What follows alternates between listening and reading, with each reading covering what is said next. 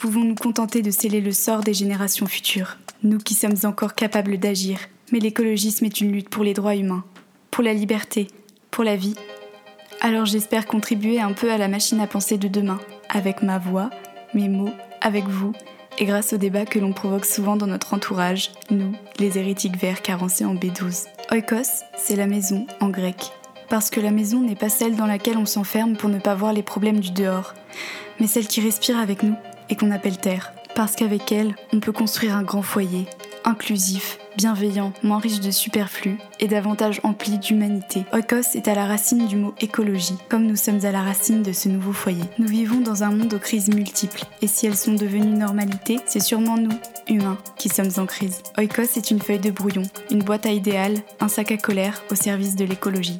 On parle de nos peurs, de nos espoirs, de nos révoltes, à nous, les gens qui pouvons encore faire basculer le monde. Qu'on soit désillusionnés ou utopistes, on est toutes et tous pleins d'angoisse, mais une liberté immense s'étale devant nous. Alors laissons nos pensées envahir l'espace sonore pour se battre contre le plus grand danger de notre temps, l'indifférence. Dans Écosse, on explore les bourgeons et les branches, les feuilles mortes et la sève d'un nouvel arbre de vie. Bonjour, c'est Salda Petit Pois. J'espère que vous allez bien. On se retrouve aujourd'hui pour le 12e épisode d'Oikos qui sera aussi la dernière interview de l'année 2020 et de cette première partie de saison sur le podcast. Et pas n'importe quelle interview, je vous avoue que je voue une telle admiration à Irène que c'était peut-être l'interview pour laquelle j'étais la plus stressée. Irène, vous la connaissez peut-être si vous traînez de temps en temps sur Instagram ou sur la blogosphère sous le nom de la nébuleuse. Elle est chercheuse en sciences sociales, elle milite activement à l'Union communiste libertaire et sur beaucoup de fronts dont on parle dans Écosse, et elle partage ses connaissances politiques à plusieurs milliers de personnes sur les réseaux et sur son blog que je vous mettrai en description.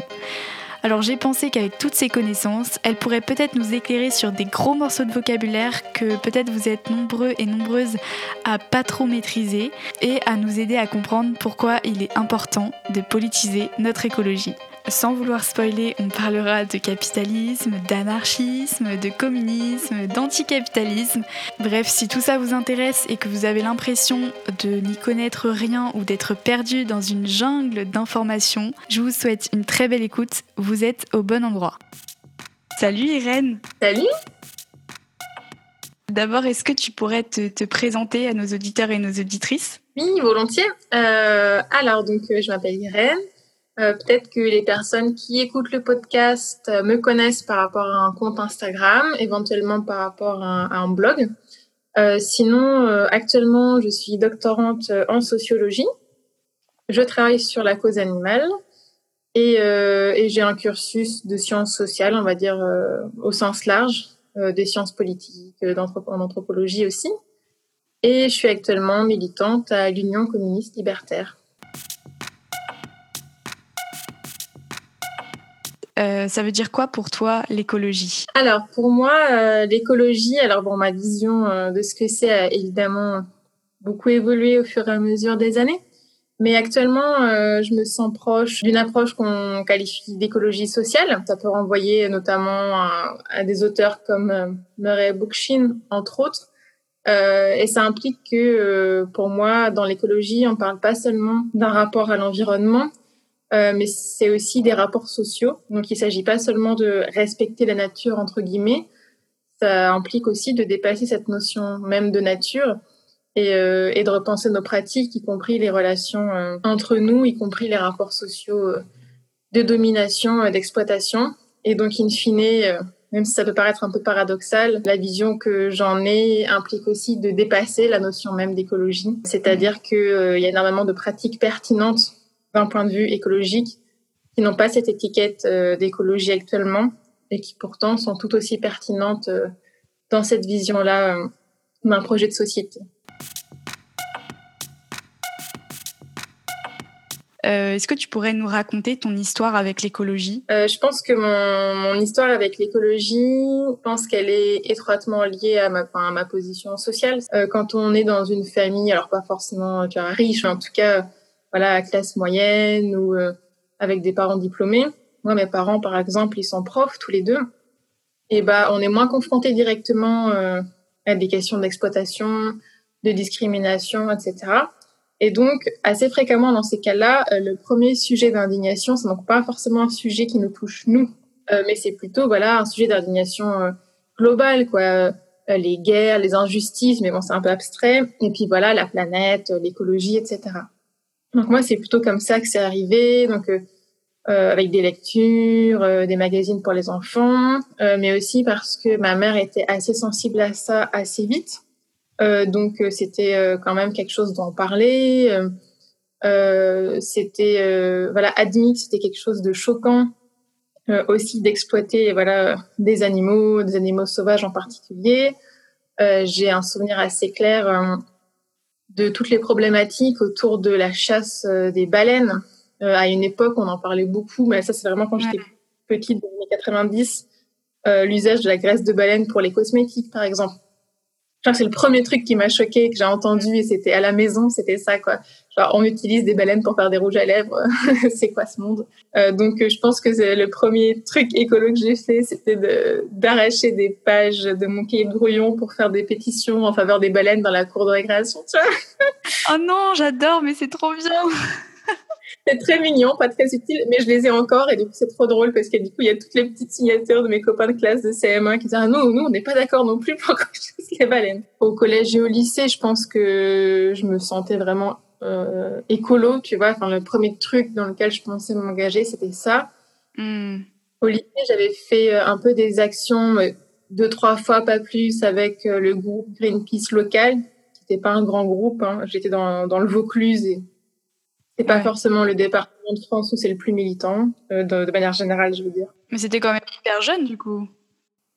Ouais, j'avais 15 ou 16 ans, ouais. Hmm. Euh, c'était, mais bon, c'était des actions un peu de, de, de, sensibilisation sur la pêche au thon rouge. C'était un peu le gros sujet à ce moment-là. Euh, donc ça devait être en 2009, quelque chose comme ça. Puis je pense une, euh, tu vois, une, une, posture et une position sociale un peu plus générale de, où en fait c'est normalisé à la fois dans le cercle familial et dans le cercle scolaire de s'intéresser aux problématiques du monde, de, de, lire la presse, même déjà à cet âge-là. Euh, c'est pour ça que je disais qu'il y a une question de, ouais, de, de, classe sociale aussi. Au tout début de mes études, j'étais encore assez, euh, assez là-dedans. J'ai rejoint assez rapidement l'association écolo de l'Institut d'études politiques dans laquelle j'étais allée. Euh, mais euh, à cette époque-là, on était encore dans, entre guillemets, dans l'écologie gentille, tu vois. on faisait des mm. paniers de légumes, on faisait des stands de, sensibilisation pour manger plus végétarien, éventuellement quelques conférences un peu plus, un peu plus dans la discussion politique, mais assez sage, tu vois. C'était le début. Je crois qu'on passe un peu tous par là. Je sais plus si j'ai lu ou entendu euh, que tu avais fait, tu m'arrêtes si je me trompe, mais euh, dans tes études de l'anthropologie de l'environnement. Ouais, bah alors très volontiers pour en parler.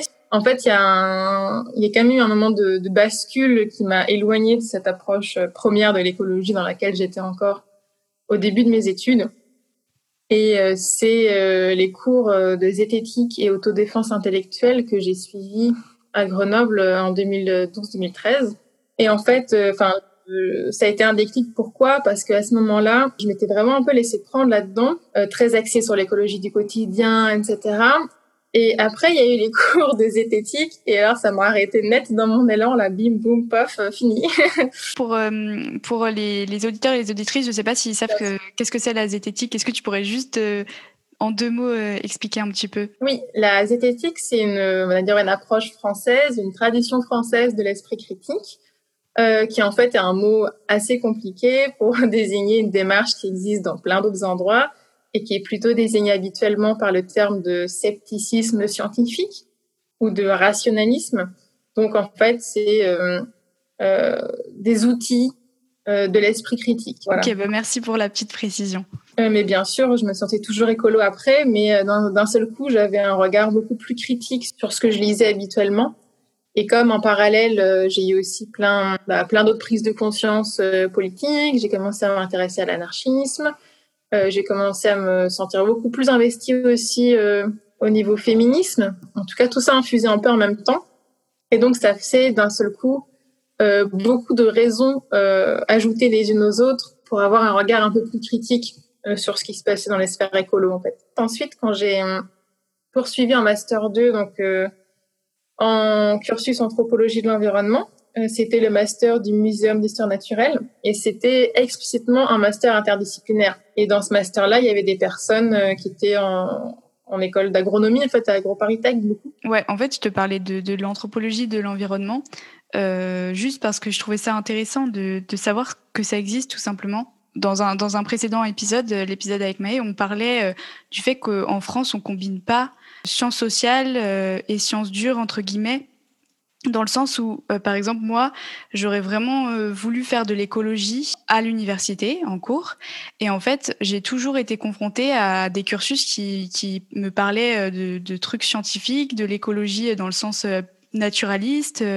et et j'ai jamais trouvé un cursus où je pouvais faire de l'écologie, comme tu as parlé au tout début, de l'écologie un peu plus humaine. Dans d'autres pays, ça existe. Par exemple, en Suède, ça existe. C'est beaucoup lié à la culture, à, à la sociologie, etc. Mais en France, je trouve ça assez absent quand même. Je ne sais pas si tu es d'accord avec moi et tu vois ce que je veux dire, mais... Oui, je vois ce que tu veux dire. Euh, c'est effectivement des traditions euh, déjà un peu au niveau disciplinaire. Euh, après, de toute façon, la question de l'interdisciplinarité euh, dans les cursus, euh, c'est très compliqué hein, de manière générale. Même quand on tente de le faire, c'est jamais simple. Mais c'est vrai que ça tâtonne encore un peu. Ceci dit, moi, les deux années de master que j'ai faites, alors, c'était le Master 1 et le Master 2, euh, c'était dans deux masters différents. Mais dans les deux cas, on était dans, dans un cadre interdisciplinaire. Euh, et effectivement, c'était extrêmement intéressant. La première année, j'étais toujours à l'IEP de Grenoble, dans un master, en fait, où on était une vingtaine. Et en gros, la moitié des personnes du master, euh, c'était des personnes de l'IEP, euh, de l'Institut d'études politiques, donc avec un cursus, euh, voilà, sciences sociales, sciences politiques. Et les autres, c'était des élèves d'école d'ingénieurs. Et on avait le même master à la fin, tu vois. Ah ouais, ok. Intéressant. Voilà, c'était très intéressant parce qu'en fait, on travaillait ensemble dans les mêmes cours, notamment des cours euh, de sociologie sur les controverses scientifiques. Et on voyait très bien, en travaillant à trois ou quatre, euh, voilà, euh, euh, en groupe mixte avec à la fois des élèves d'école d'ingé et des élèves de Sciences Po, qu'on n'avait pas la même manière d'aborder les problèmes. Aussi, on voyait la façon dont peut-être euh, les élèves d'école d'ingénieurs s'imaginaient ce que c'était un travail en sciences sociales, puis ça correspondait pas à ce que c'était. Et puis nous, à l'inverse, on se présentait pas forcément bien ce sur quoi ils travaillaient.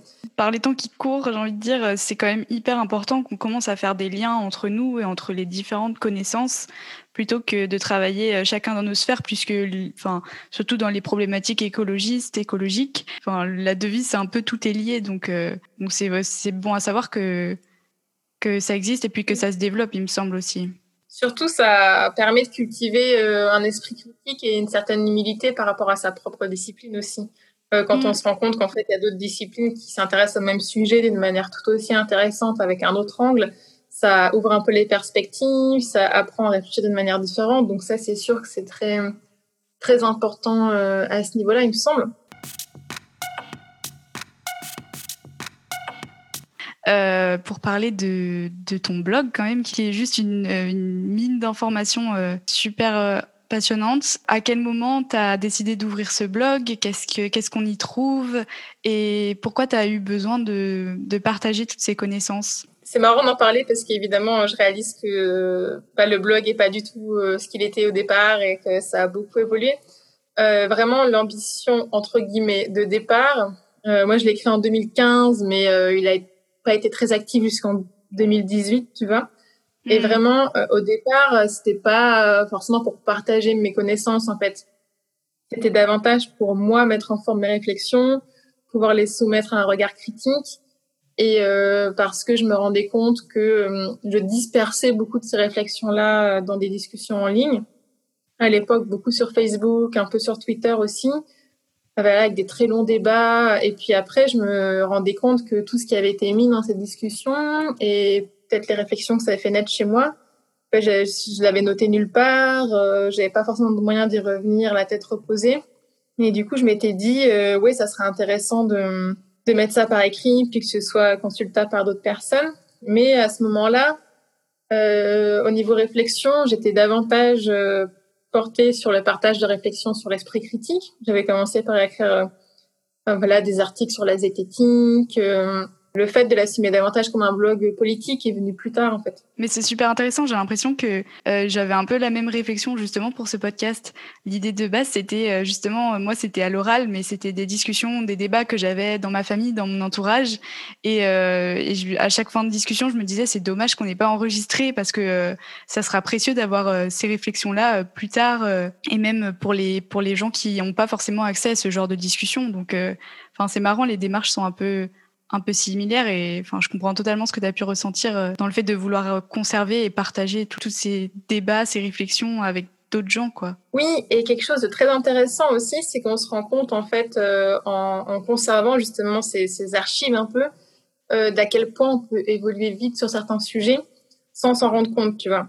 Il n'y a hmm. pas très longtemps, en 2019, j'ai relu des articles que j'avais écrits fin 2017, tu vois, donc vraiment récent à ce moment-là. Et en les relisant, je me suis dit, ah mince, en fait, j'ai déjà changé de perspective politique sur ce que j'ai écrit. Ouais. si tu l'écrivais aujourd'hui, ben, tu, tu serais peut-être plus radical sur certaines choses, peut-être moins sur d'autres. Euh, et donc, ça veut dire que l'évolution avait eu lieu euh, plus vite que moi-même, je m'en étais rendu compte. Et ça, je trouve, c'est très important parce que ça, bah, ça nous rappelle aussi euh, à quel point, euh, bah, en fait, nous aussi, en fait, il y a pas si longtemps, il y avait des choses qu'on savait pas il y a des choses sur lesquelles on était peut-être trop euh, timide, etc.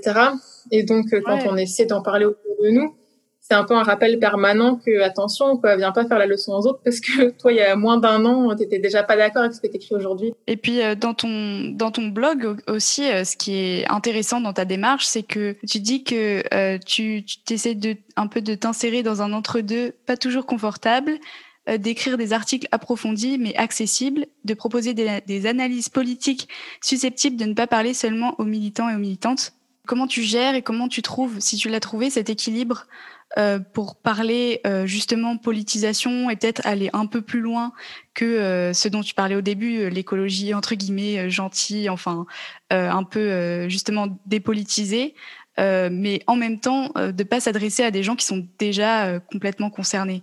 Je pense que ça s'est éclairci au fur et à mesure, à partir du moment où j'ai eu une idée plus claire euh, de la façon dont moi-même je me situais. Euh, donc en termes de positions sociales, en termes voilà de, des biais que je pouvais avoir sur certaines luttes, etc. Euh, donc une fois que ça c'était clair, et une fois que euh, ma vision du militantisme était plus claire aussi, parce qu'à ce moment-là, euh, du coup, il y avait une forme de, de prise de conscience de ce que pouvait faire un blog, à quoi ça pouvait être utile, euh, un blog et un compte Instagram, et ce que ça pouvait pas faire.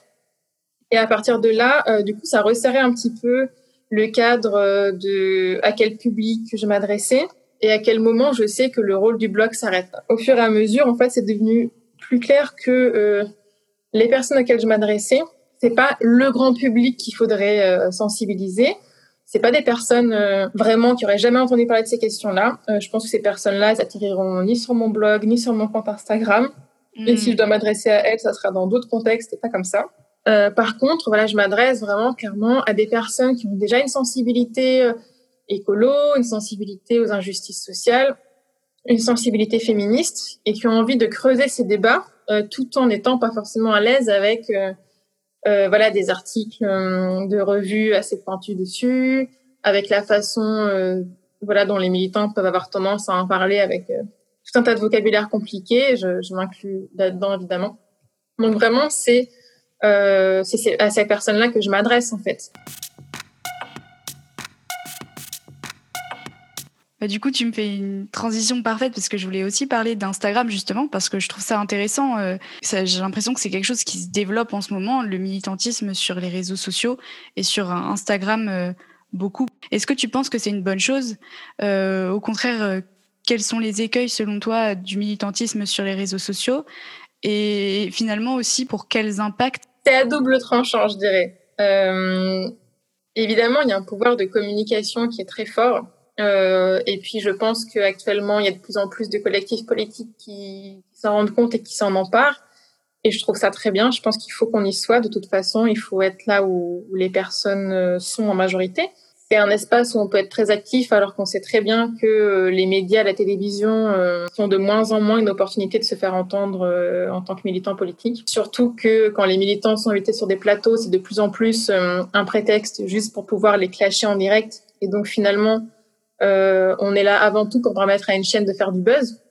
Et c'est très incertain, en fait, le fait qu'on ait réussi à faire passer notre message. Donc, on, on vient presque pour se faire taper dessus. Donc, c'est très dérangeant. Et donc, on a tout intérêt, je pense, de ce point de vue-là, voilà, à s'engager dans d'autres médias et puis euh, voilà puis aussi à réinvestir l'espace public à aller parler directement aux gens donc ça c'est un premier truc je pense que voilà plutôt pour l'aspect positif euh, par contre il y a aussi des effets pervers éventuellement c'est-à-dire que moi j'ai déjà discuté avec plusieurs euh, plusieurs personnes dans différentes associations que ce soit des associations féministes des associations pour la cause animale des associations écolo etc euh, qui disent finalement, euh, dans certains cas, ils ont plus de mal à faire venir du des gens aux actions. Il y a quelques années, en fait, euh, parce que là, parce que une partie du temps, euh, ces assos-là, elles n'ont pas eu l'énergie ou, ou, le, ou, le, temps d'investir ces réseaux, donc elles sont pas visibles dessus. Et comme il y a que là qu'on s'informe maintenant, et eh ben si n'existes pas sur Instagram pour une partie des gens euh, sur Instagram ou sur d'autres réseaux, mais c'est beaucoup sur Instagram, et eh ben euh, on te suit plus autrement, tu vois. Euh, on regarde peut-être même moins les affiches, etc. dans la rue par rapport à l'usage des réseaux sociaux. Donc c'est un premier un premier problème. Et puis quand on a mis toute son énergie à faire de la communication en ligne, à, retweeter, à refaire des stories, à refaire des posts et tout, ben, en fait ça peut donner l'impression qu'on a déjà fait quelque chose. donc et donc on libère pas forcément de l'énergie et du temps euh, pour d'autres formes d'engagement. Donc ça, c'est un effet pervers qui est problématique. Ça donne l'impression d'avoir fait quelque chose et ça peut être finalement une illusion d'engagement aussi. Et en même temps, tu fais quand même quelque chose. Enfin, c'est quand même un truc euh, important. Mais je suis d'accord avec toi, je te rejoins sur le fait que avant, quand on devait, quand on était intéressé par une cause, par se renseigner sur euh, certains enjeux, euh, on se rendait euh, physiquement sur place, on allait sur le terrain, on allait discuter avec les gens. et je pense que comme maintenant on a la facilité d'aller se renseigner sur les réseaux sociaux ou d'avoir des informations sur ce qui se passe dans le milieu militant par les réseaux sociaux, ça peut aussi être pas un frein, mais on se dit bon bah, enfin voilà, j'ai pas besoin euh, d'aller sur place, j'ai déjà les infos. Mmh. Euh. En tout cas, c'est, on va dire, c'est une affaire à suivre ce développement du militantisme sur les réseaux sociaux. Je pense que je pense qu'il y a du bon, du mauvais comme dans toute chose et que faut juste faire faire attention euh, quand on est un peu dans ces milieux-là, quoi, à pas basculer dans un truc. Euh... Pas confondre euh, l'outil avec euh, avec la fin en fait. Ouais, exactement. La propagande entre guillemets, c'est une partie euh, du militantisme, hein. c'est faire circuler des idées, c'est faire, c'est occuper l'espace, c'est rappeler qu'on est là si on a besoin de s'adresser à nous. C'est très important. Mm. Maintenant, pour communiquer, il faut avoir quelque chose à communiquer, donc ça veut dire qu'il faut avoir un agenda de lutte, des objectifs, réunir des moyens, des personnes, des ressources pour les atteindre. et ça, c'est tout autre chose bon bah on gagne pas une lutte avec des, des jolies mises en page, tu vois. Donc voilà, faut trouver l'équilibre entre les deux parce qu'on en a quand même besoin évidemment. On va s'attaquer à une partie un peu euh, ardue. euh, on va parler de sciences sociales. Et euh, j'en profite de t'avoir avec moi pour qu'on essaye de, de, défricher un peu euh, des, des, espèces de gros mots qu'on utilise dans Oikos. Et euh, je pense qu'il y a beaucoup d'auditeurs et d'auditrices qui sont pas franchement familiers de tous ces mots-là. Et je pense que ça fait partie du fait que beaucoup de gens sont dépolitisés euh, dans les luttes écolo. C'est parce que euh, les mots qui, qui servent à politiser les luttes sont pas forcément des mots faciles. Et pourtant, ils sont super importants. Euh, et tout à l'heure, euh, justement, depuis tout à l'heure, j'ai l'impression qu'on tourne un peu autour du pot en disant euh, que euh, on, on, est passé à un autre stade après l'écologie un peu individuelle, euh, le mode de vie écolo, etc. Qu'il y a un autre stade. Et donc là, j'aimerais qu'on se, on se focalise sur ça. Et du coup, attention, ma première question. J'espère que tu es bien assise. Est-ce que tu pourrais nous nous parler de capitalisme et nous dire, en gros, c'est quoi le capitalisme? Euh, c'est quoi l'anticapitalisme et surtout pourquoi on peut pas être capitaliste quand on est écologiste? Euh, Je vais commencer par le capitalisme, c'est intéressant de commencer par ça. Euh, je pense que ça fait vraiment partie, comme tu disais, des, des, grands mots qui font un peu peur. Je vois beaucoup une tendance, euh, donc dans les, chez les militants écolos, mais pas seulement, euh, à considérer que le capitalisme c'est le règne des riches, au sens large. du coup, avec un glissement entre euh, capitalisme et euh, voilà les riches c'est pas bien c'est les riches qui détruisent le monde etc mm. c'est pas que c'est faux euh, mais c'est c'est partiel on va dire donc si je devais définir un peu le capitalisme, c'est vraiment à la fois un mode de production, mais c'est aussi des rapports sociaux de manière générale. Euh, dans une société qui est basée sur donc, la propriété privée des moyens de production, donc ça veut dire la propriété privée des entreprises, la propriété privée de la terre, du sol, de tout ce qui nous permet de produire de la richesse, en fait, le fait mhm. que dans une société, eh ben, ce soit possible que ce soit une personne ou un groupe de personnes euh, qui les possède et qui, fa qui fasse travailler d'autres pour produire de la valeur. Et donc, euh, ça implique que dans notre société, eh ben, on travaille pour produire une valeur euh, qui ne nous est pas rendue, en fait. On nous en rend une petite partie pour qu'on puisse vivre avec notre salaire, mais le reste de ce qu'on produit euh, nous, nous est pris en fait au profit d'une minorité. Donc ça, c'est un premier, euh, un premier point important de définition du capitalisme. Mais un autre point qui est très important, euh, c'est évidemment souligner que euh, le capitalisme, ça, ça, finit par dépasser euh, le mode de production. Ça a un impact sur tous nos rapports sociaux, euh, sur la façon dont on vit entre nous, sur, euh, sur les valeurs qu'on a en fait. tout, tout ce mode de production économique, il, se, il se diffuse, il se généralise à des, à des rapports sociaux, et ce qui fait qu'on est tous et tout imprégnés en fait du capitalisme dans la façon dont on voit la réussite, dans la façon dont on aborde voilà la coopération, la compétition. Enfin, la liste serait longue. Euh, mais du coup, quand on parle du capitalisme et de se battre contre le capitalisme, euh, c'est de manière indissociable se battre et contre ce système économique-là et contre euh, tout ce qu'il a impliqué en termes de, de changement, parfois de destruction aussi de certains rapports sociaux. Quoi. Ouais, c'est ça, je pense, qui est important vraiment euh, important à retenir. Euh, effectivement, on se bat pas seulement contre euh, des, des, des, schémas très technico-techniques, rationnels de production, de, de gestion de l'économie, etc. Mais on se bat aussi contre une espèce de culture et quelque chose qui a forgé nos, manières de penser, euh, nos manières d'évoluer dans la vie. Ça a produit plein de, concepts auxquels on est attaché, comme tu t'évoquais euh, vite fait euh, le fait d'être en compétition et d'avoir valorisé ça par rapport à, par exemple, la solidarité et le fait de, se serrer les coudes. Ça a valorisé le fait que notre bonheur, on l'évalue en fonction de l'accumulation de de, de, de, possession, de biens matériels. Enfin, c'est effectivement euh, énorme comme notion. On ne peut pas euh, rentrer dans plein de détails maintenant, mais je pense que s'il y avait une chose à retenir, ce serait effectivement le lien avec, euh, avec des choses beaucoup plus invisibles que juste mhm. les systèmes économiques. Mais à l'inverse, il y a aussi, il y a aussi parfois des personnes, enfin, des approches politiques aussi, qui ont bien ciblé l'aspect valeur culturelle, etc mais qui l'ont déconnecté de la lutte contre le système économique lui-même. C'est ça, ça, existe aussi dans l'autre sens, beaucoup, tu vois, justement mm. avec une critique. Euh, euh, tu vois, c'est le type de discours qui va dire ah c'est terrible, on est dans une société euh, euh pour qui euh, il y a que le matériel qui compte, euh, on a laissé l'essentiel. Donc une approche très culturelle, mais même parfois un peu spirituelle.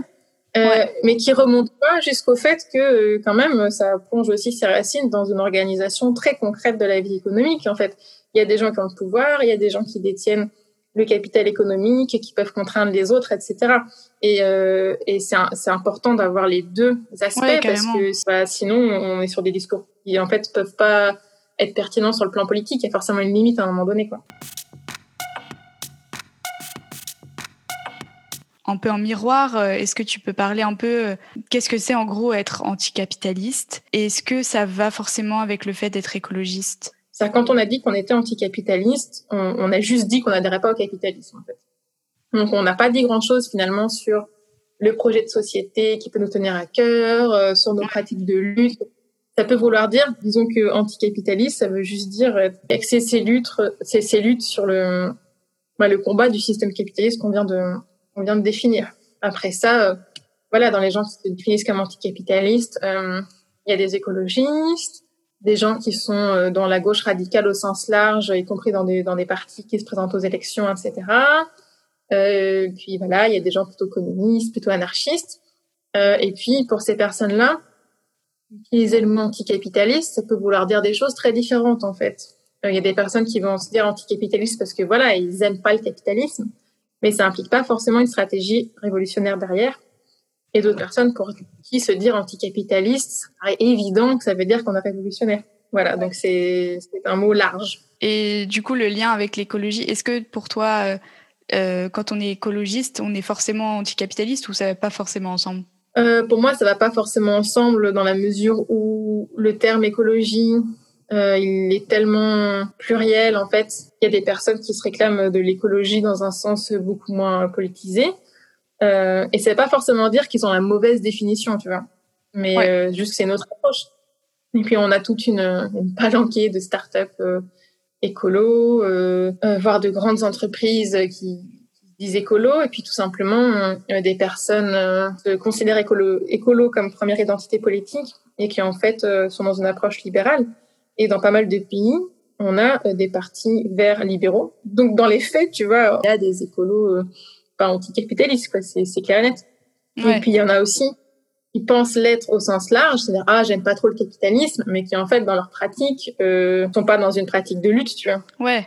Après, je pense que c'est là la différence entre il y a les faits puis il y a le débat. Est-ce que du coup on les considère comme des vrais écolos Enfin, on rentre dans des débats sans fin, mais effectivement, il y a de fait, il y a et en plus, je pense que c'est quand même une grande partie de la population euh, qui est écologiste et, et qui pense l'écologie dans les mêmes logiques qui sous-tendent le système capitaliste, comme tu dis. Oui, ce qui est pas surprenant parce qu'en fait, euh, c'est logique, c'est ça qu'on connaît, c'est ça qu'on nous a inculqué. Euh, donc c'est pas, il s'agit pas de faire le reproche euh, à chaque personne au niveau individuel d'avoir ces réflexes-là. Hein. puis comme tu disais, à un moment donné, je crois qu'on a tous plus ou moins traversé des périodes où on, où on a commencé par réfléchir comme ça. Mais je pense vraiment que c'est nécessaire euh, de pas s'attarder trop sur euh, le débat de qui est un vrai, qui est un faux, tu vois, que ce soit pour l'écologie ou pour d'autres choses, mais vraiment de se pencher sur les pratiques en fait. Euh, Est-ce que ces pratiques-là de lutte, euh, ça nous semble aller dans le bon sens, oui ou non, indépendamment de l'étiquette euh, écologique qu'on peut y coller Parce que comme comme j'évoquais au tout départ, il y a aussi beaucoup de luttes qui sont pas considérées comme des luttes écolo et qui en fait sont profondément pertinentes y compris pour, euh, pour cette lutte-là. C'est un exemple? Bah, Toutes les luttes pour le logement, pour les conditions de vie dans les quartiers populaires, etc. Ouais. Euh, toutes les luttes antiracistes, de manière générale aussi. Euh, je veux dire, quand on pense qu'il y a des personnes qui vivent dans des quartiers où il y a quasiment que du béton, où on a installé euh, voilà, les cités à côté des autoroutes, avec du coup des problèmes de santé euh, bien plus importants que dans le reste de la population, je vois pas comment ça pourrait pas être un enjeu écolo important de soutenir ces luttes-là. Et pourtant, euh, les personnes qui les mènent se considèrent pas forcément comme écolos, et les autres luttes les considèrent pas forcément comme des écolos non plus.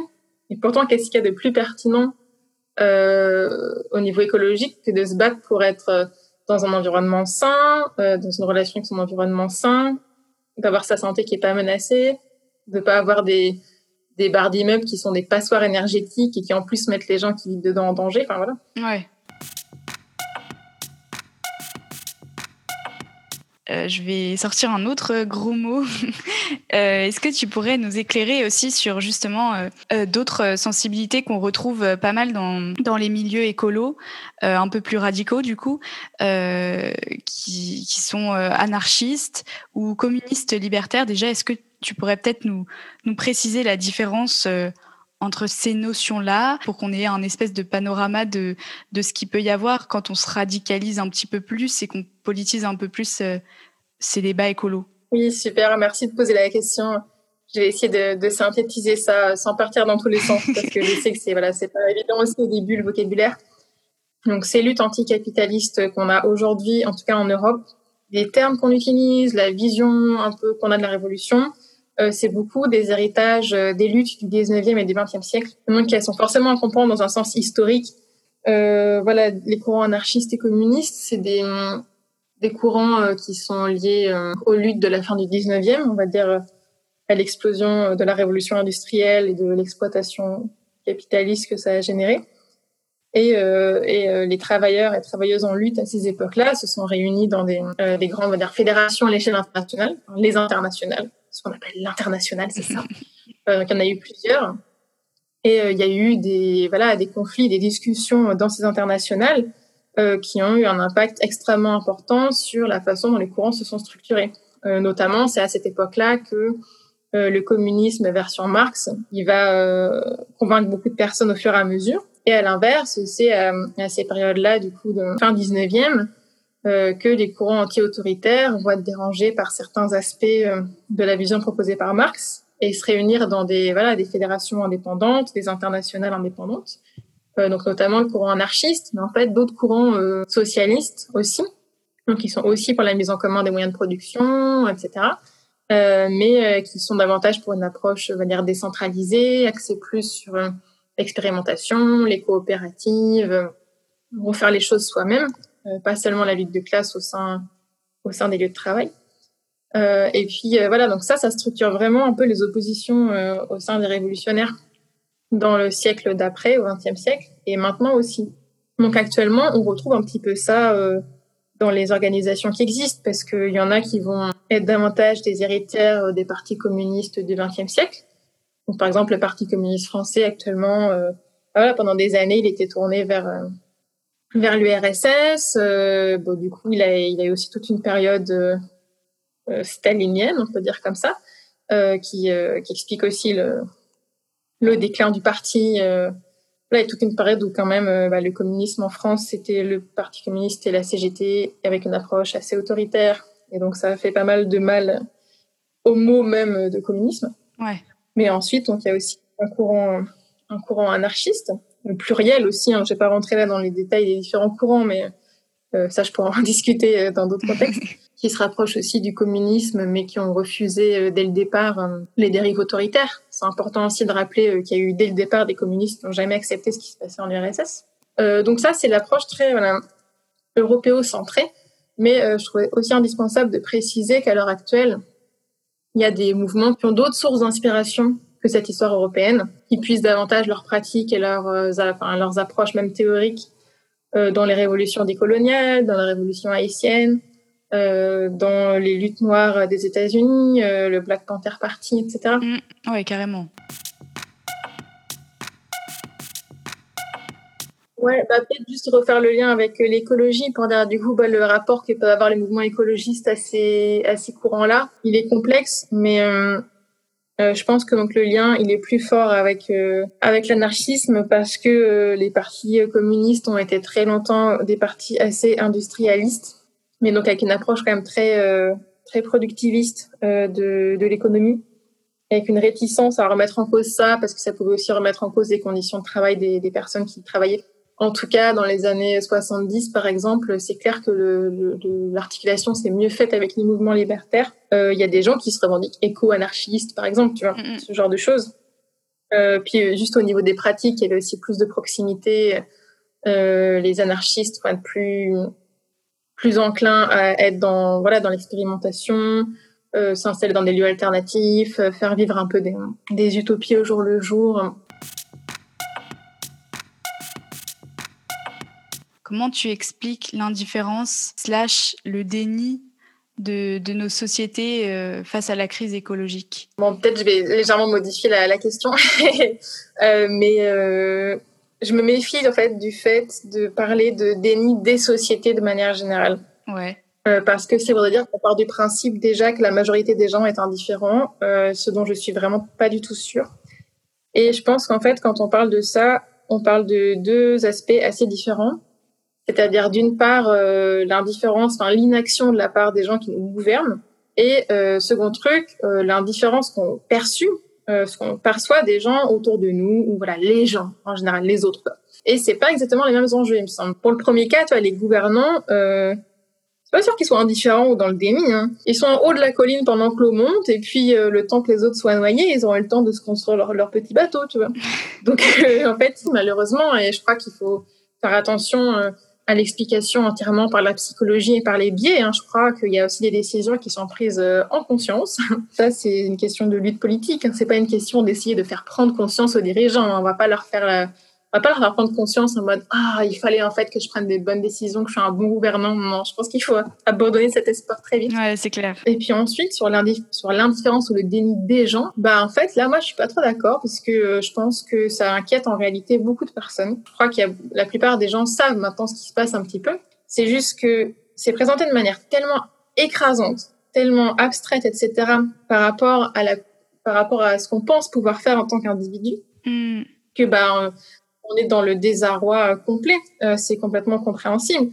On, est nous dans notre petite vie avec nos difficultés personnelles, euh, les difficultés de notre entourage, euh, tout ce qu'on peut vivre au niveau, euh, voilà, difficultés perso, de santé, de santé mentale, euh, des difficultés matérielles du quotidien. Et puis à côté de ça, on nous dit le monde est en train de s'effondrer, faites quelque chose. c'est super paniquant en fait. enfin, je sais pas, c'est, ça serait même surprenant que tout le monde se dise bah ouais, demain matin je me lève, je vais combattre, je vais combattre pour le climat, allez go. Ben non, en fait, c'est, vachement plus compliqué que ça, quoi. Je pense juste qu'il y a un décrochage profond entre euh, le sentiment qu'on a de notre propre pouvoir d'action et les défis qui nous sont présentés. On a tendance, eu tendance, beaucoup dans les mouvements écolos, à considérer que le problème, c'était un manque d'information. Les gens ne sont pas assez informés, il faut faire de l'information, il faut faire de l'éducation. On produit de l'information, on dit aux gens que la situation est grave, et puis après on attend, on, ne comprend pas, euh, il ne se passe rien. Totalement d'accord avec ça. On dit les gens font rien, mais enfin il y a quand même énormément de choses qui se passent dans plein d'endroits, sur plein de luttes. Pas parce qu'on ne s'est pas collé une étiquette verte euh, écolo que, que du coup ça veut dire que les gens sont complètement inactifs. Faut arrêter de dire euh, je veux que les gens euh, prennent conscience, je veux que les gens travaillent. Si on, si on veut que les choses bougent, il faut impulser des, des pratiques euh, un peu concrètes, près de chez nous au quotidien, puis il faut aller parler aux gens en fait. Il faut, enfin il y a toute une partie un peu ingrate entre guillemets des fois du travail militant, mais auquel il faut se reconfronter de nouveau quoi. On peut pas juste dire autour de nous euh, faites quelque chose, mobilisez-vous, engagez-vous. Il faut voilà, il faut recréer du lien social aux endroits où on habite. Il faut voilà faire de la veille sur les enjeux euh, dans nos départements, euh, dans nos villes, etc. Et puis il faut que c'est un que c'est un lien direct avec avec la vie quotidienne, enfin notre vie quotidienne quoi. Je n'avais pas l'affront de, de, te, de te demander euh, si tu sais ce que c'est l'intersectionnalité. Ça m'intéresse en fait qu'on parle aussi ici justement de luttes qui n'ont pas forcément, comme tu disais, les étiquettes écolo. Euh, et qu'on connecte pas forcément au combat écolo, mais qui, qui, sont, qui sont profondément liés. Donc je voulais te demander s'il y avait une, une autre lutte dont tu avais envie de parler. Ah, c'est difficile pour moi de répondre euh, directement à la question, euh, dans le sens où c'est difficile de parler d'une seule lutte en fait. Oui. Euh, la raison que, pour laquelle j'ai rejoint une organisation politique avec un projet de société un peu global, euh, c'est parce que à un moment donné, je me sentais trop euh, investie et sensible dans trop de causes différentes dans lesquelles je pouvais pas m'investir à fond. Et du coup, j'avais le sentiment de ne pas pouvoir suivre le rythme, avait toujours des choses à faire partout et tout. Et puis, euh, voilà, à un moment donné, quand, quand j'ai réalisé qu'il y avait un, bah, il y avait un système politique qui sous-tendait euh, l'ensemble de ces oppressions, bah, j'ai cherché en fait euh, où je pouvais lutter contre ce système-là dans son ensemble. Donc, comment rejoindre une organisation qui soit à la fois féministe, écologiste, euh, libertaire, antiraciste, etc. Euh, non pas que l'organisation dont je fais partie, l'Union communiste libertaire, soit, parfaite, hein, loin de là, il n'y a aucune organisation qui l'est de toute façon. Mais en tout cas, c'était cette, cette aspiration-là. On a beaucoup parlé de, de se politiser, de, des différents courants qui pouvaient permettre de se politiser en étant écolo. il y a beaucoup d'écolos à qui on demande parfois s'ils sont politisés et ils disent non, non, mais moi je, je suis neutre euh, ou je suis apolitique. En fait, est-ce que c'est possible pour toi d'être apolitique? Non, clairement, c'est pas possible. on peut être apartisan dans le sens où on se sent pas proche euh, d'un parti ou d'un courant politique, en tout cas au moment où on parle. Euh, ça, c'est possible. Mais on n'est pas neutre en fait. On a forcément grandi dans une certaine idéologie et puis plus euh, un système politique et une idéologie sont dominantes et moins on les voit. Donc en général, quand on dit qu'on est apolitique, euh, ça veut plutôt dire qu'on remet pas en cause euh, le système et l'idéologie dominante. Même si c'est pas ça l'intention, ça revient un peu à ça en pratique. Mais je pense que c'est globalement une réaction défensive parce à des moments où on se sent pas à l'aise encore avec ces sujets politiques et on pense que se dire apolitique, ça va être une manière d'éviter la discussion. Ouais, et je pense en tout cas qu'on a aussi une responsabilité en tant que militant dans la façon, dans la façon dont on s'adresse aux personnes, parce que pour avoir été quand même, un, bah du coup pendant quelques années dans la position, euh, voilà, de la personne qui s'intéresse mais qui est pas encore à l'aise, qui connaît pas tous les vocabulaires, enfin, vocabulaire. Moi aussi, hein, j'ai traversé cette période-là. Et je vois bien que les moments où j'ai discuté avec des militants, je me suis sentie sous pression. Et j'aurais pas dû me sentir comme ça. Est-ce que tu as de l'espoir? Alors j'allais dire pour l'écologie, mais du coup pour ton engagement politique en général, est-ce que, je ne sais pas, est-ce que tu, tu crois au, fait qu'il va y avoir une révolution? Alors, je dis souvent que moi je suis euh, un peu dans l'équipe euh, pessimisme combatif. C'est-à-dire que je me méfie, je me méfie de l'espoir en fait, parce que euh, bah, de l'espoir à l'illusion, il y a un peu qu'un pas, je trouve. Euh, et en même temps, je suis pas quelqu'un de défaitiste du tout. Je pense qu'on a toujours des choses à remporter. Il y a toujours des batailles à gagner en fait euh, à plein d'endroits. Euh, ça m'évoque un petit peu ce que ce que disait Corinne Morel Darleux dans son dans son livre, euh, plutôt couler en beauté que flotter sans grâce, où justement elle, elle, pose cette question de est-ce qu'on peut ne pas avoir beaucoup d'espoir et quand même trouver un sens à s'engager? Et je trouve qu'elle y répond très bien en parlant de, bah de, de dignité du présent, de tout ce qu'on peut gagner maintenant et qui fait, qui a déjà du sens aujourd'hui en fait. Euh, donc moi, finalement, euh, mon, enfin, l'espoir ou les choses qui peuvent m'animer, euh, c'est dans un temps beaucoup plus proche. C'est ce qu'on fait maintenant, c'est ce qui change la vie des gens maintenant. Quand on parle de révolution, on est sur des périodes de temps longues et sur des processus euh, tellement au long cours que finalement, je trouve qu'on on perd moins pied en regardant pas trop trop en avant, en gardant ça comme boussole. Voilà, euh, la boussole est dans cette direction-là, mais mais regardez plutôt ce qu'on a à faire et ce qu'on peut faire euh, ici et maintenant. C'est plus, c'est plus palpable en fait. Qu'est-ce qui te fait vraiment peur? Euh, bah, La montée des régimes autoritaires, ça, ça me fait vraiment hmm. peur, ouais. En fait, l'espèce de néo-fascisme qui est en train de s'installer, euh, ça, ça me fait vraiment peur. Parce que, en fait, je pense qu'on n'est pas assez armé pour faire face à cette période, en fait.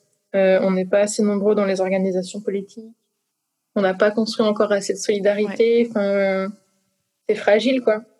Et donc j'ai peur des conséquences que ça peut avoir et j'ai peur du fait qu'on sous-estime ça justement parce qu'on regarde beaucoup les, les, les, aspects de mode de vie et tout et en fait euh, le repli dans les sphères domestiques eh ben c'est très très dangereux dans ce contexte-là parce que euh, un régime autoritaire, un régime fasciste, il s'accommodera très bien du fait qu'on fasse du zéro déchet chez nous. Hein. Je veux dire, euh, ce qui s'est passé notamment pendant la Seconde Guerre mondiale ou les choses comme ça, on a l'impression que c'est tellement un truc énorme euh, que ça peut plus jamais nous arriver, que c'est impossible, que, que vraiment c'était le passé, qu'on comprend pas comment des gens ont pu faire ça, etc.